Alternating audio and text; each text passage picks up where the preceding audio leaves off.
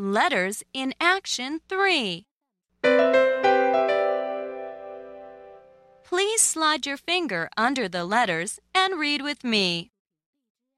E, U, L, B, L, bell.